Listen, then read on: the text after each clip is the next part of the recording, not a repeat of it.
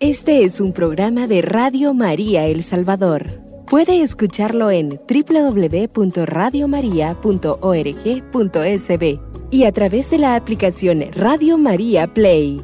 Radio María, más cerca de usted.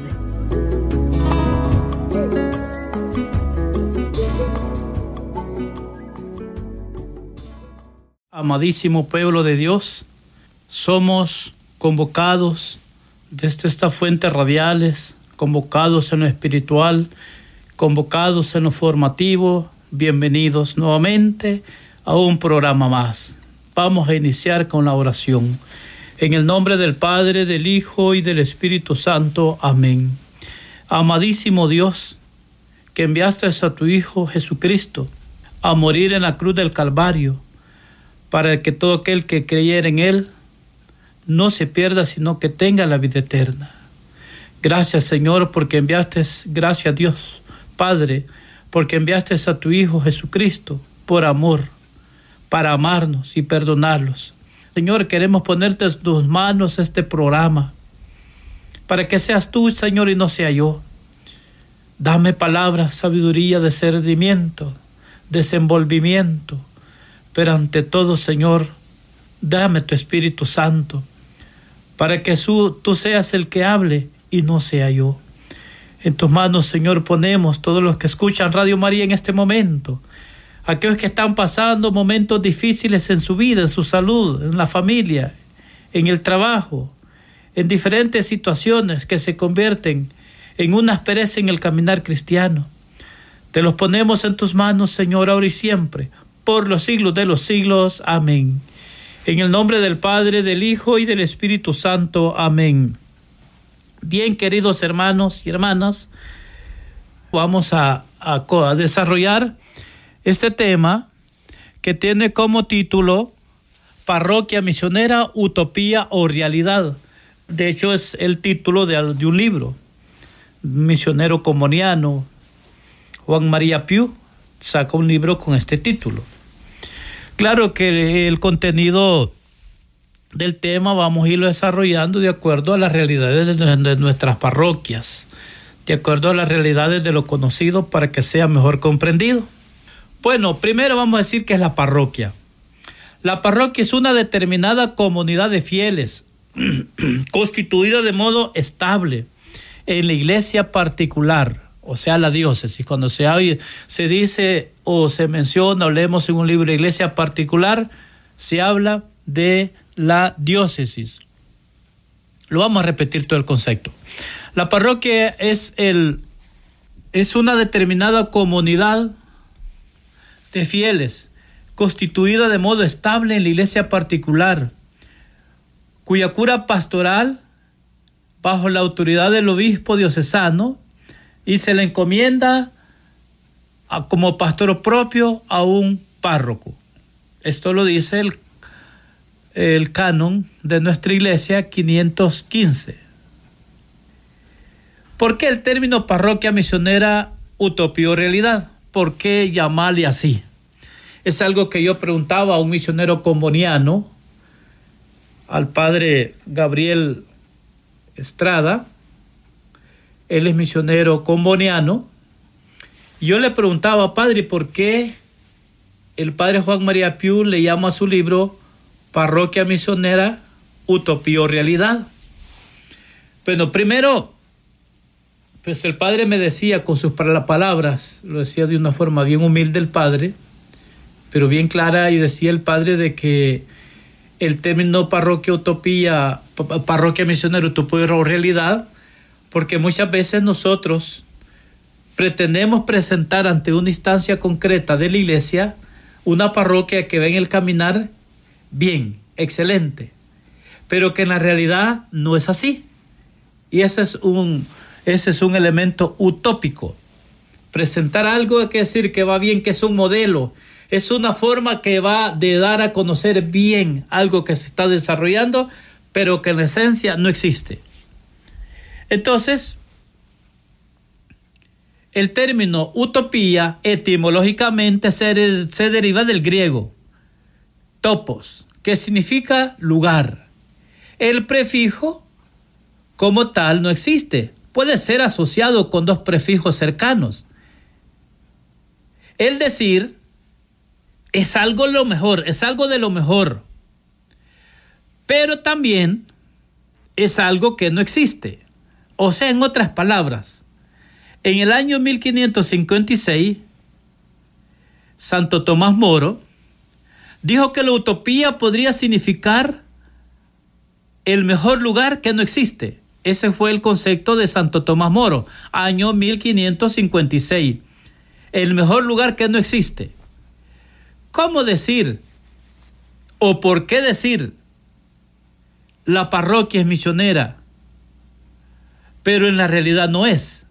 Es decir, mi parroquia es una excelente parroquia, llevamos esto, hacemos aquí, hacemos lo otro, realizamos esto, hacemos todo, pero en esencia eso no existe. Ese es un elemento utópico. Bueno, y esto se me viene a la mente. Una vez en México haciendo un trabajo, así en una mesa, no solamente en el aspecto físico de mesa, sino el diálogo de una mesa común, había eh, dos sacerdotes, habían dos religiosas, habíamos tres laicos, y, y estábamos tratando elementos de los fundamentos pastorales de la misión. Y te estamos, estábamos llenando un documento en el cual se iba a expresar desde nuestra incidencia en la pastoral ordinaria, cada quien desde su estado de vida y sus oficios y funciones delegadas por la autoridad competente, sobre los objetivos específicos que se logran en un proyecto, en este caso, de misión permanente. Y un sacerdote joven, de allá de Baja, de Baja California, de La Paz. El sacerdote joven, eh, Baja California, La Paz es México, ¿verdad? Ya aquella islita que se mira del, del mapa donde está México. El padre joven decía, esto es una realidad, que hay desafíos, que hay cosas que presentamos que están bien, pero que la práctica no se han echado a andar. Y lo decía el Padre con verdad, con humildad y con sinceridad. Y decía él que previo a una visita pastoral, las visitas canónicas las hace el obispo a los cinco años aproximadamente. Y dice el padre de que en su parroquia era vicario, es vicario aún, todavía, él, eh, el, el párroco de ese lugar presenta ante el obispo un proyecto pastoral bien hermoso, como lo decimos típicamente bien bonito, con colochitos, con todo bien lindo. Pero yo como vicario, yo como sacerdote, decía él, como sacerdote y vicario, sé que no estamos echando a andar lo que ese papel eh, tiene plasmado. Lo que está escrito está bien explicado, pero que la esencia en la parroquia como vicario y sacerdote, siendo sincero y humilde y honesto, no se está echando a andar lo que está en el papel. Ese es algo utópico. Presentar ante la autoridad competente, mi parroquia va excelente, mi parroquia va bien, mi parroquia es una, un modelo, es un ejemplo, una parroquia, pero que en la esencia eso no se está echando a andar. Entonces el padre Juan María Piu se inspira en su libro en motivar los elementos precisos y concisos para vencer esas apariencias, esas, esos matices, esos planes maquillados, esos planes así que están nomás barnizados, pero que en esencia no es una parroquia misionera. Ahora vamos a ver lo siguiente. ¿Qué podemos hacer para lograr que mi parroquia, que nuestras parroquias sean misioneras como tal? La parroquia es misionera por su naturaleza. Por tanto, para que la naturaleza de la parroquia sea misionera, tiene que tener los siguientes, los siguientes elementos. Bueno, una cosa, y como estamos viendo, parroquia misionera, utopía o realidad, por eso lo digo de esta forma. La parroquia es misionera por su naturaleza, o sea, quiere decir, tendría que ser misionera. La misión tiene que ser el eje transversal de toda parroquia. Lo repito, la parroquia es misionera por su naturaleza. Por tanto, para que la naturaleza de la parroquia sea la misión, tiene que tener los siguientes elementos. La parroquia tiene que optar por una pastoral decididamente misionera no solamente plasmada en papeles, no solamente plasmada en documentos, claro, hay que ser responsable, respetuoso y con caridad cristiana en decir, de los fundamentos pastorales de la misión, hay que tener un plan pastoral.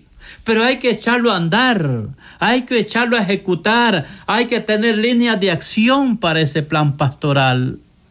Entonces, el primer elemento que una parroquia para que sea misionera como tal, tiene que tener un consejo de pastoral. El consejo de pastoral, ya el párroco saberá, bueno, la naturaleza del consejo lo dice, consejo de pastoral. Personas que tengan incidencia en la pastoral de la iglesia. El párroco verá oportuno quienes formarán o quienes lo forman ese consejo de pastoral. Personas que no solamente porque son amigas del párroco, cercanas al párroco, personas de confianza con el párroco por las moneditas que hay que contar, sino que personas que estén en incidencia en la parroquia. En las parroquias típicamente hay hay consejo parroquial, pero no hay consejo de pastoral. El derecho de, el derecho de la iglesia reza y dice y pide consejo de pastoral y consejo de asuntos económicos. Dos consejos distintos, dos rumbos distintos. Entonces, primero el consejo de pastoral. Puesto que se está hablando de un consejo de pastoral, la cabeza de todo proceso y del consejo indiscutiblemente es el párroco. Cuando el vicario está, hace la función, lo representa, pero el párroco es la cabeza del consejo de pastoral. Luego, el consejo de pastoral tiene que elaborar un plan pastoral, un plan pastoral. No solamente ese plan pastoral, elaborar objetivos bien bonitos, bien explicados, bien detallados, todo bien presentado, pero hay que echar a andar la misión, hay que echar a andar lo que está plasmado en ese documento, el plan pastoral de una parroquia. Una cosa es tener un programa de la parroquia y otra cosa es tener un plan pastoral. En los fundamentos pastorales de la misión se explica, se estudia y se ve lo distinto de un consejo de paz, de un consejo parroquial a un consejo de pastoral. Un consejo parroquial tiene una programación que está programado ahí, excursiones, hay que poner la ceniza y miércoles de ceniza, obvio, ¿verdad? Naturalmente, hay que hacer, está la vigilia pascual, hay que hacerla, está Corpus Christi, está que, eh, ahí está, ¿verdad? Prácticamente solo trasladamos del calendario litúrgico al programa de la parroquia. En cambio, el plan pastoral es otra cosa. Claro, no queda desvirtuado los acontecimientos litúrgicos, por supuesto que no. Pero el fin del consejo de pastoral es echar a andar líneas concretas, personas en camino, personas misionando, personas evangelizando, retiros querigmáticos, formación de agentes, formación de catequistas, formación ministros extraordinarios, formación y catequesis permanente, no solamente la catequesis presacramental, no solamente catequesis poquitas, porque urge que hay que bautizar. Y esto hasta suena a simonía, con el respeto y la caridad cristiana que merecen todos los que confieren el sacramento del bautismo. Una pequeña charla, 15 minutos, media hora, es cuando en una parroquia no hay un proyecto pastoral, no hay objetivos precisos y determinados, No hay un objetivo general y no hay un objetivo específico. Pero en este aspecto, no solamente plasmarlo, sino echarlos a andar.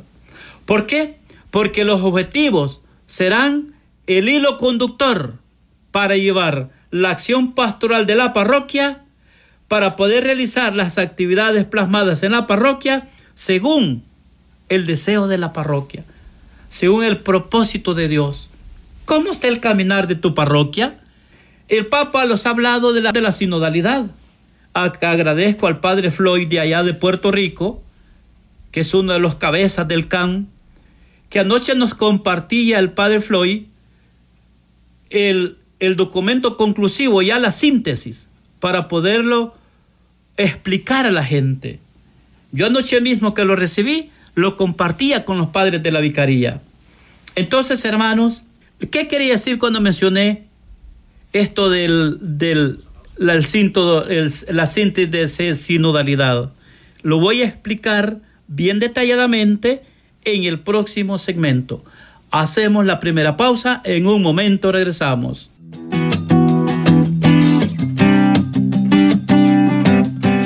Radio María El Salvador, el podcast, cada vez más cerca de ti.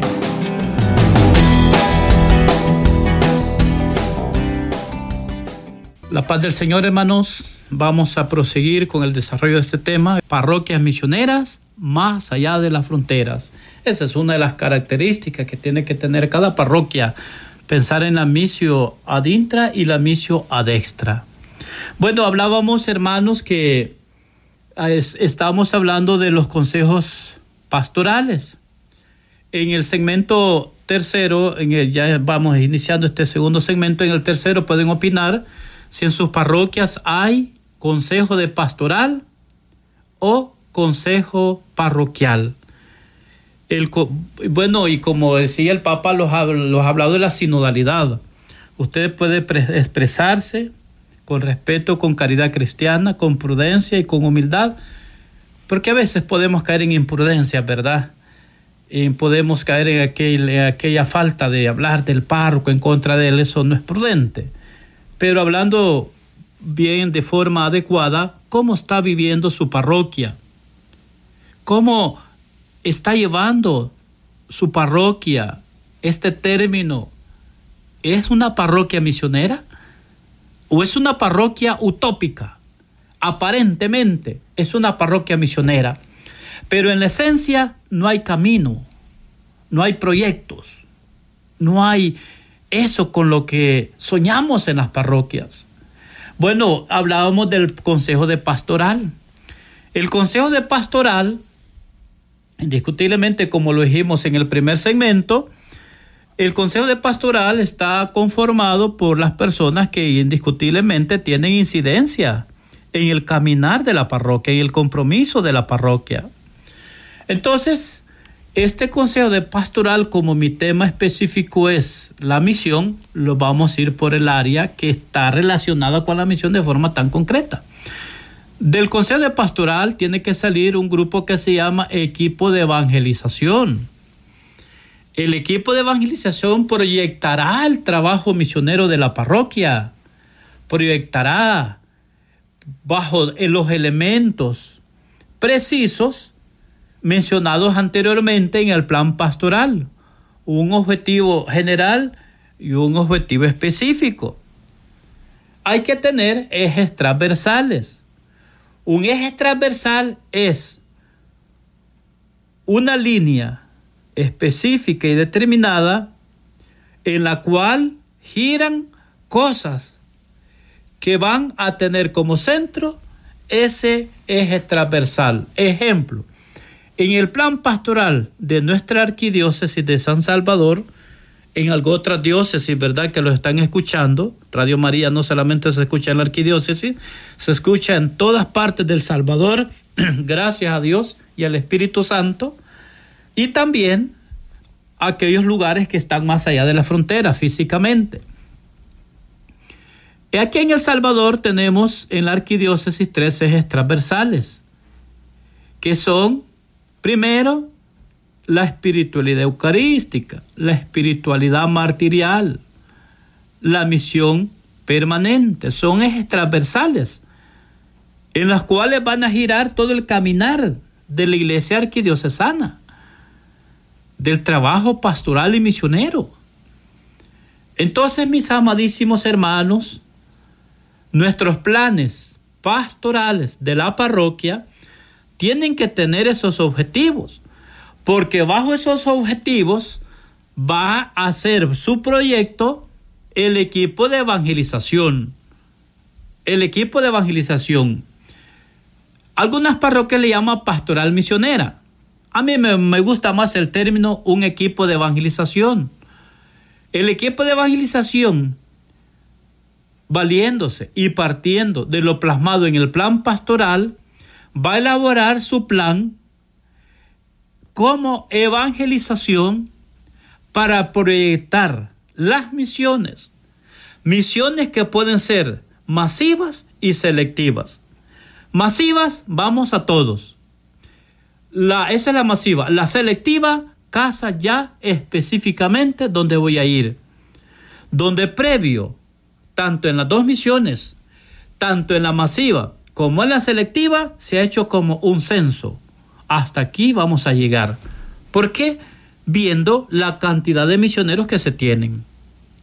Ahora, el objetivo preciso de ese plan de evangelización tiene que estar íntimamente relacionado con el objetivo o el objetivo específico del plan pastoral, porque siempre el objetivo, el objetivo específico será hacer presente el reino de Dios, anunciar la palabra, buscando personas que busquen a Dios, que amen a la iglesia, que amen al prójimo.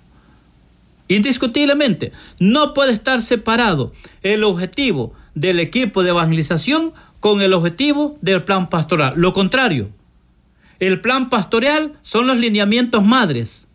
Será como el que va a, nutrir, alimentar todos los pequeños proyectos de cada de las áreas de la dimensión profética de la iglesia. Y vamos a ver, en, a ver si me alcanza este segmento para hablar de la pastoral profética. Entonces, mis amadísimos hermanos, equipo de evangelización tiene que promover la misión evangelizadora, la cual tendrá que reunirse sugeriblemente una vez al mes. Tendrá que tener una formación al mes. Retiro de actualización por lo menos tres veces al año. Es que necesitamos equipos de evangelización en las parroquias que no solamente se proyecten a hacer, se proyecten a llenarse. No solamente se proyecten a ir, hay que ponerse en comunión con Dios.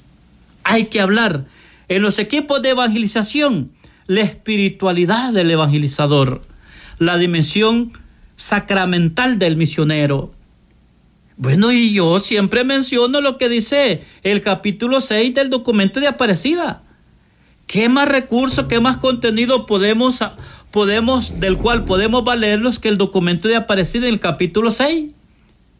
Dimensión misionera del discípulo misionero. Y ahí tenemos un recurso excelente. Tenemos también Evangelii Gaudium. Yo sugiero siempre este libro que mencionó, Parroquia Misionera Utopía Realidad, es un libro muy bonito, muy hermoso, muy fácil de entender, claro. Entonces, mis amadísimos hermanos, el equipo de evangelización no solamente es para poner fechas. Y si nosotros nos damos cuenta en las parroquias, cuando como cabeza es un consejo parroquial y no un consejo de pastoral, si la cabeza que es, bueno, perdón, y lo digo con prudencia, la cabeza siempre todo trabajo pastoral es el párroco. Entonces, y la cabeza del trabajo pastoral es el párroco y junto a él su consejo parroquial. En algunas parroquias le llaman así. Cuando es consejo parroquial, todos lo que va a depender de ahí, bajo esa línea va a seguir. Pero cuando es consejo pastoral, las diferentes prioridades van a tener una claridad de su compromiso y su misión de su trabajo y su testimonio, de su incidencia y lo operante, las líneas de acción, pues concretamente. Por eso, es importante saber distinguir desde el principio. Esto es consejo parroquial y esto es consejo de pastoral. Consejo parroquial, un programa. Y así como es el consejo parroquial, así como tal, van a ser los grupos. No hay objetivos, no hay un programa, no hay cosas concretas a seguir, no hay frutos a veces. Y se miran las parroquias, se miren las parroquias. El consejo, el consejo de pastoral tiene un proyecto pastoral, un plan pastoral, perdón, un plan pastoral. En el plan pastoral, de ahí hay objetivos específicos, hay líneas de acción que se echan a andar. Por tanto, si el equipo de evangelización tiene como modelo el consejo de pastoral, el cual, el cual hay un plan pastoral, obviamente los ministerios y las pastorales reflejarán el compromiso, no solamente la incidencia, en la incidencia, el compromiso y el actuar de cada quien en su ministerio pastoral. Hay consejo parroquial o consejo de pastoral. ¿Tienen un programa parroquial o tienen un plan pastoral? ¿Hay, hay objetivos específicos? ¿Hay evaluación de ese plan pastoral? A veces no les gusta la evaluación. El Papa ha promovido mucho en la, décima, en la décima sexta asamblea del Sino de la Sinodalidad, le escucha. De hecho, el Consejo de Pastoral, por su naturaleza, según los cánones de la Iglesia, es consultivo. Hay que escuchar, hay que aportar, hay que opinar, hay que sugerir, pero también hay que saber escuchar. Porque muchas veces estamos acostumbrados a preguntar, pero no estamos acostumbrados a escuchar. Y muchas veces, por falta de humildad, no tenemos respuestas que estén a la, a la altura de las exigencias. No exigencias de criterios humanos, sino a las exigencias de la actualidad. La pastoral ordinaria tiene que ver esa realidad intra y extraeclesial. Eso tiene que estar plasmado en un plan pastoral una realidad intraeclesial y una realidad extraeclesial. ¿Cómo está el caminar de la parroquia? ¿Cuántos misioneros tenemos? ¿Cuántas pequeñas comunidades tenemos? ¿Cuántos movimientos hay en la parroquia? ¿Están caminando? ¿Qué frutos hay? ¿Hacen retiros? Retiros de, de actualización, ejercicios espirituales, como se le quiera llamar. Todo esto va, va a, a reflejar mi parroquia. ¿Es una parroquia misionera como tal es una parroquia misionera, utopía o realidad. Reflejar en papeles lo que es, o más, bien dicho, corrijo, reflejar en papeles lo que debería de ser. Eso está más claro. Lo que debería de ser. En papeles todo bien explicado y bien bonito. No, y a mí me gustaba, con gran humildad del Padre, me omito el nombre del Padre por prudencia, pero el Padre decía como vicario y sacerdote, de alguna manera yo me sentí mal. Porque presentamos ante el obispo un plan pastoral bien explicado, bien detallado, pero yo sé como vicario, como sacerdote vicario, que no lo estamos echando a andar. Y esto es lo que tenemos que trabajar en las parroquias. Desde lo pequeño que soy como laico, yo invito a los sacerdotes, a los párrocos, que se enamoren de la misión de la iglesia, que le pongan el corazón a la iglesia, en el trabajo pastoral de la iglesia. Las parroquias no pueden ser solamente una estación de, como una estación de servicio. En las agendas quinceañeras, matrimonios, bautizos, aquello parece algo burocrático. Aquello parece una, un establecimiento de servicio. En la parroquia hay plasmadas excursiones caminatas, pupuseadas. En las vigilias la gente está vendiendo y no, y no viviendo la vigilia pascual o la vigilia de Pentecostés. Una parroquia misionera es aquella parroquia que lleva en las líneas de acción esa prioridad, la misión evangelizadora de la iglesia. Entonces, mis amadísimos hermanos, las pequeñas comunidades van a ser el, van a ser el reflejo del trabajo del Ministerio de Evangelización. El Ministerio de Evangelización lleva mediante el querigma el anuncio de Jesús, la cual tiene su plenitud, que las personas evangelizadas tengan un encuentro con Jesús, un encuentro de ojos abiertos y corazón palpitante. Hay parroquias que evangelizan, pero no tienen un proyecto concreto, no hay pequeñas comunidades, no hay grupos de crecimiento como lo hace Renovación Carismática, no hay grupos de catequesis como lo hacen las pequeñas comunidades. Una parroquia que evangeliza, una parroquia que hace un montón de todo, de un montón de cosas, pero no tiene en concreto personas comprometidas, involucradas, hermanos, no está dando sus mayores frutos. Hermanos, hacemos la segunda pausa. En un momento regresamos.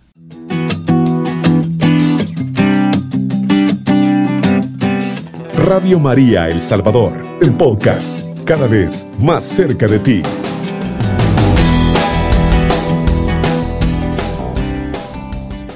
La paz del Señor, amadísimos hermanos, santo pueblo de Dios que el Señor los ha concedido ser parte de una iglesia, como decíamos el tema. Y el documento de Adyentes en el capítulo 2 dice que la iglesia es misionera, la iglesia peregrinante es misionera por su naturaleza. Por su naturaleza la iglesia es misionera.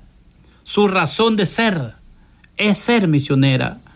Para que una parroquia no sea una parroquia utópica, tiene que ser, tiene que tener los siguientes elementos que mencionábamos anteriormente. Primero, un consejo de pastoral.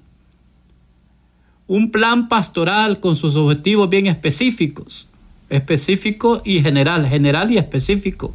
Ejes transversales. Un plan pastoral o un programa parroquial. El programa parroquial lo tiene eh, el consejo parroquial.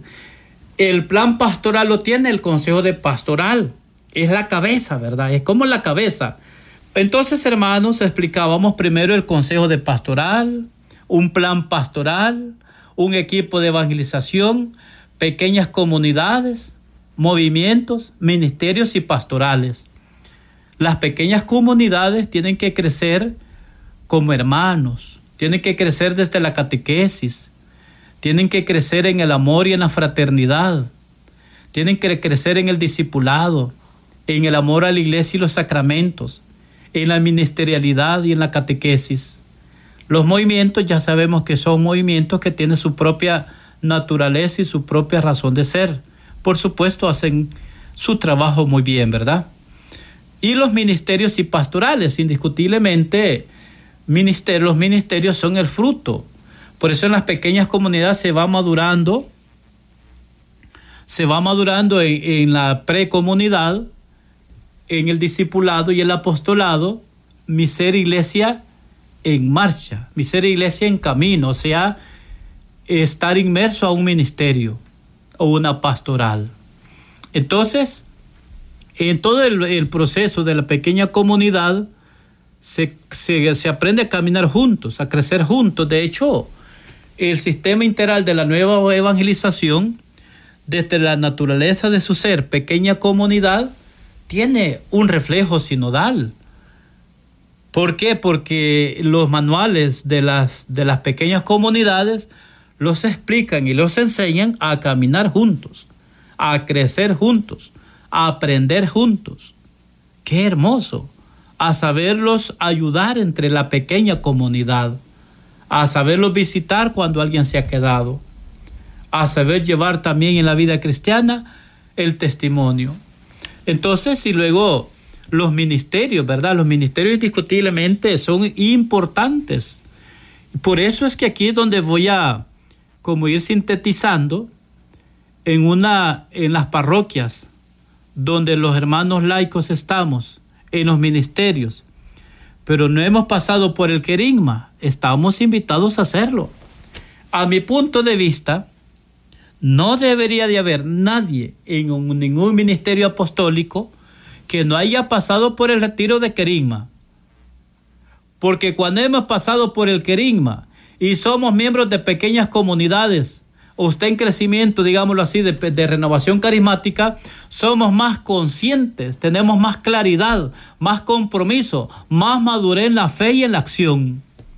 Pero en las parroquias hay personas que están en todo, pero no han pasado por el querigma, y ese es un problema. Ese es un problema en las parroquias. Cuando lo hacemos todo, pero lo que menos hemos hecho era pasar por la puerta. Así como el bautismo es el pórtico, como dice el catecismo, para entrar a la vida de Dios, a la vida de la iglesia, el querigma también, como dice el padre Juan María Pío en su libro, Parroquia Misionero, Utopía Realidad, el querigma es el pórtico para entrar a la vida de la parroquia, a la vida de la iglesia también, porque muchas veces hemos sido bautizados, pero vivimos al margen de la ley de Dios. Soy bautizado, pero no me interesa servir a Dios. No me interesa agradar a Dios. La verdad que hay que trabajar mucho en nuestras parroquias y ya el tiempo los queda muy pocos minutos para terminar este, este programa. Invitarles, ¿verdad? Que tratemos de tener yo siempre motivo y le explico a la gente donde sea que esté, donde quiera que vaya, que promovamos la comunión, promovamos el diálogo en nuestras parroquias, pero no solamente ¿verdad? veamos a, nuestro párroco. Y eso es un desafío, es un desafío pastoral eso de ver al Padre solamente así, la autoridad.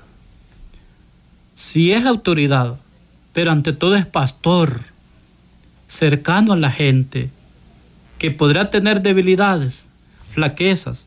Bien, amadísimos hermanos, vemos qué bonito la expresión del pueblo la expresión de la gente, la, la fase que el, del lo que hablaba de la escucha. Tenemos que escuchar a la gente, tenemos que estar cercanos a la gente. Una autoridad mal ejercida, una autoridad mal formada, se puede convertir en las parroquias en un semiclericalismo. Así, así lo dice el padre Juan María Pío en su libro. Bien, amadísimos hermanos, por eso es de, de, trabajar, ¿verdad? De luchar y no cansarse, de ofrecer el trabajo al Señor Recordemos que la gloria es para el Señor. El Papa Francisco dice, el misionero nunca pierde. Por tanto, ofrezcámosle desde nuestro laicado. Oremos. Bien, entonces, pues qué bueno saber, comprender que las parroquias tienen que florecer, ¿verdad? Tienen que florecer en ese compromiso con la misión de la iglesia. Es nuestro trabajo. Siempre hay que, hay que proyectarse para el otro año. Pero primero yo invito a que evaluemos el trabajo.